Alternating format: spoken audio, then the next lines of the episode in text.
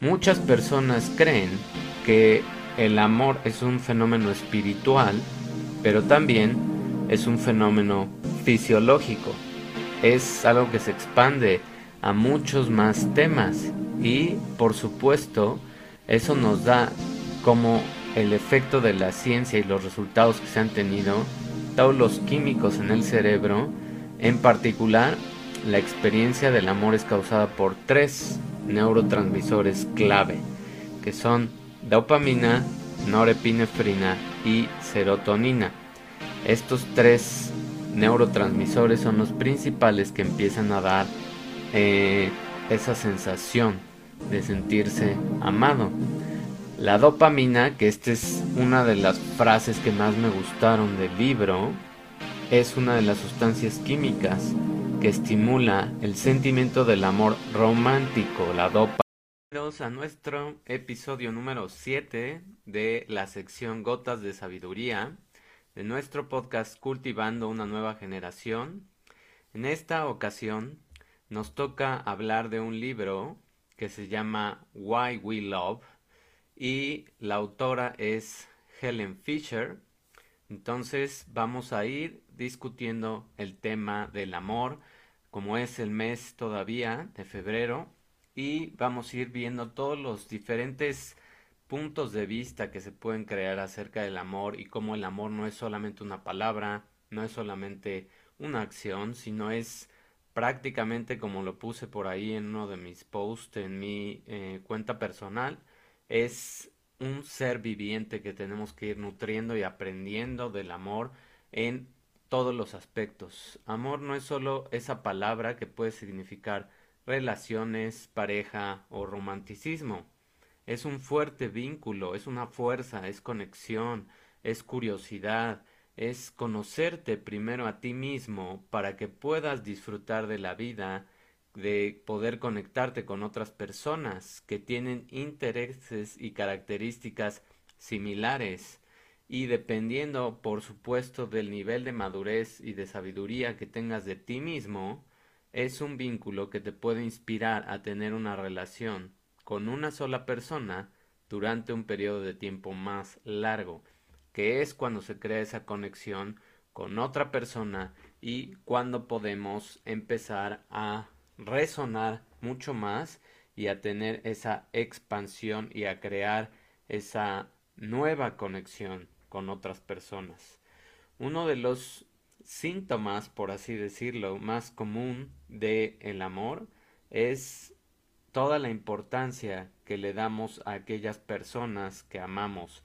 Es esa capacidad de conexión, esa capacidad de convertirnos intensamente enfocados en las personas que amamos y que eso empiece a transmitirse a los pensamientos que tenemos, a los sueños y a las acciones. O sea, es cuando conjuntamos nuestra capacidad, ya conociéndonos, ya sabiendo lo que nos gusta, ya amándonos a nosotros mismos, eh, compartir todo eso que tenemos y desarrollar un concepto único que va a tener defectos en algunos puntos, pero va a ser eh, propenso a crear en algunas veces cuando estás enamorado un ideal.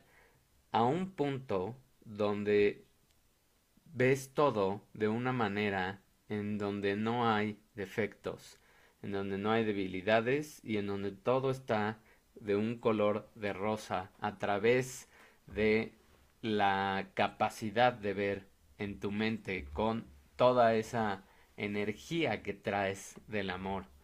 ¿Qué es la causa del amor o cuál es la causa del amor?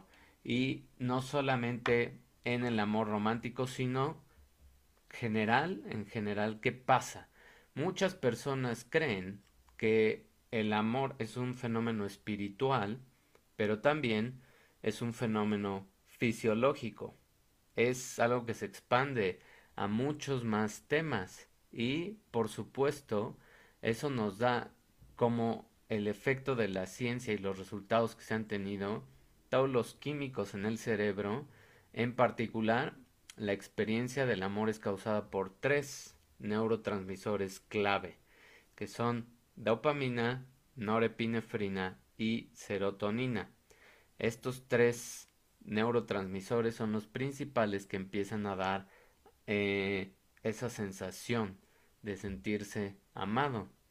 La dopamina, que esta es una de las frases que más me gustaron del libro, es una de las sustancias químicas que estimula el sentimiento del amor romántico, la dopamina, y se libera cuando haces algo emocionante o nuevo.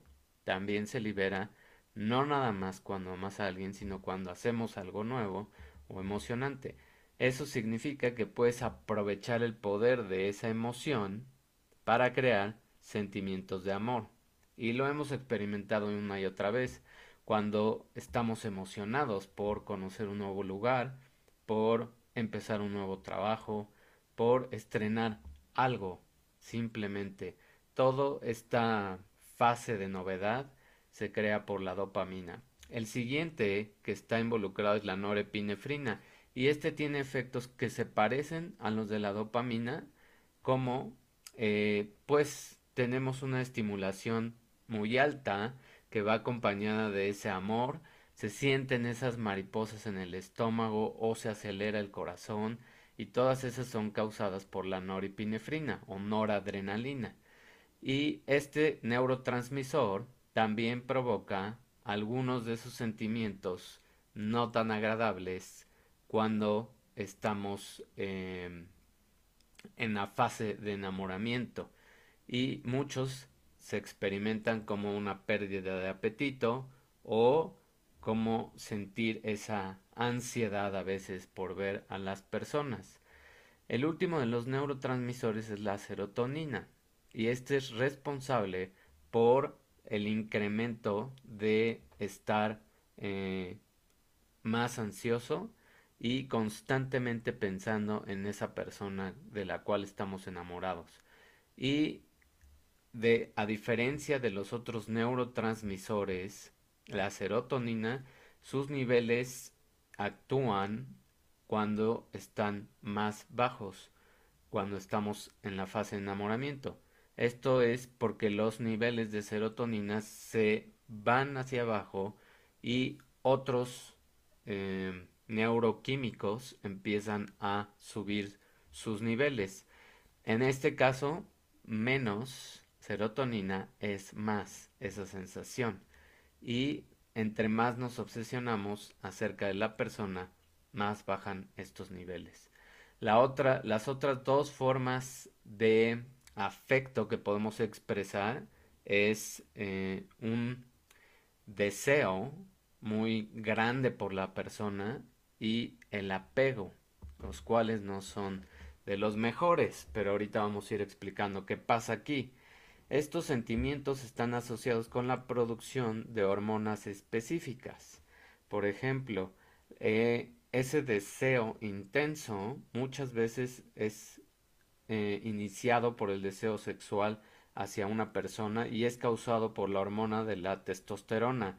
Esta, entre más testosterona se libera en nuestros cuerpos, más se eleva ese sentimiento sexual y esa, ese deseo. Entonces viene el apego y estos sentimientos de felicidad y de estar a gusto o de estar en una zona de confort cuando estamos cerca de esa persona que amamos. Estos sentimientos son asociados con niveles de vasopresina y de oxitocina, que por ahí el próximo viernes voy a hablar mucho más de todo esto de la bioquímica del amor, para que estén pendientes del nuevo episodio. Estas dos hormonas, oxitocina y vasopresina, son etiquetadas como las hormonas de cuando estamos siendo abrazados o apapachados, por así decirlo, estos son los químicos del apapacho y son los que nos hacen sentir protección, son los que nos hacen sentir esa em, seguridad del que nos da estar con la otra persona.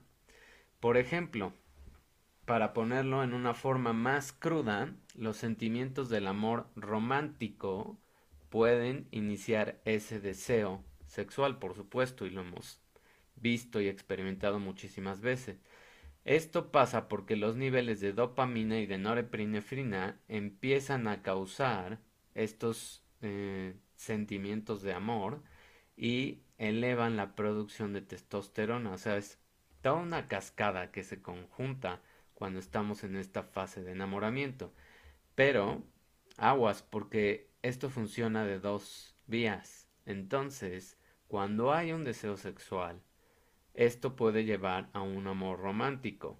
O sea que las conexiones que se dan cuando estamos en una relación que posiblemente empezó con solamente un deseo y entre comillas no queremos involucrarnos, pues aguas, porque la química puede generar que sí crees un apego y que sí empieces a desarrollar sentimientos de amor romántico. Y eso es lo que va pasando. ¿Qué hacen todas estas hormonas en la apariencia visual de las personas? Cuando los hombres eh, están enamorados, las regiones del cerebro asociadas son las visuales, son las que más se asocian con este procesamiento de todas estas hormonas y neurotransmisores. Por eso, los hombres somos más atraídos por la apariencia potencial de la persona. Eso es lo que hemos visto también, aún a pesar de todos estos años que han pasado desde la época primitiva, así era. Y eso hace que los hombres juzguen a sus parejas o escojan a sus parejas principalmente por cómo lucen. En particular, los hombres más que las mujeres muestran señales, más bien los hombres están atraídos hacia las mujeres que muestran signos o señales o apariencias más jóvenes, más bellas, que tienen una piel más suave. Esas son tres características que atraen a los hombres. Las mujeres, por otro lado, tienen un apego o un eh, enfoque hacia el amor más a largo plazo y lo que buscan es em, compañeros que las hagan sentir seguridad. Las mujeres son atraídas por los hombres que tienen características de éxito, tienen altos niveles de inteligencia y son financieramente estables. Esas son tres de las características que la mayoría de las mujeres van a buscar en un hombre. Eso es porque las mujeres van a pasar por este proceso de embarazo y del nacimiento. Entonces, como este proceso es muy estresante para sus cuerpos y para todo lo que pasa internamente, necesitan un hombre que les dé esa seguridad durante ese proceso y tal vez unos años después. Eso es lo que primitivamente se ha desarrollado no quiere decir que siempre funcione de esa manera, simplemente es en la mayoría de las personas cómo funciona esta atracción en hombres y en mujeres. Las experiencias visuales liberan esta dopamina y eso hace que se den eh, pues estas cascadas de eh, químicos que nos van a hacer sentir más. ¿Qué puedes hacer cuando, quieres sentir em, esta química del amor y no tienes tal vez pareja, pues hacer cosas nuevas, escalar, patinar, aventarte de un bungee, ir a algún lugar que no conozcas, desarrollar cosas nuevas en tu vida. Todo eso estimula la liberación de dopamina y te va a hacer sentir muy parecido a cuando estás en enamorado o enamorada. Y eso es lo que podemos ir logrando, enamorarnos de nuestras vidas y crear estas nuevas experiencias. Más aún, también sabemos que otras actividades que estimulan la liberación de estos químicos y que te pueden ayudar cuando estás sin pareja o cuando estás buscándote y encontrándote y conociéndote más es el ejercicio. Mantenerte activo incrementa los niveles de serotonina y muchos psiquiatras recomiendan el ejercicio como una terapia efectiva, que es mucho mejor que las drogas antidepresivas para tratar la depresión o la ansiedad. Esos son algunos de los conceptos clave en entender qué es lo que pasa con la naturaleza del amor y por qué funciona así nuestra química en el cerebro y cómo podemos ir creando mucho más experiencias aún cuando no tengamos ese amor romántico en estos momentos. Espero te haya gustado este breve episodio. Te invito a que escuches y estés pendiente de el viernes, el episodio que es más largo, más completo, donde hablaré de la bioquímica del amor y todo lo que ocurre en cambios fisiológicos en tu cerebro, en tu cuerpo y cómo vas a moldear tu vida a través de estos sentimientos del amor. Que tengas un excelente día y nos escuchamos el próximo viernes en el episodio completo. Nos vemos, bonita tarde y mitad de semana. Bye.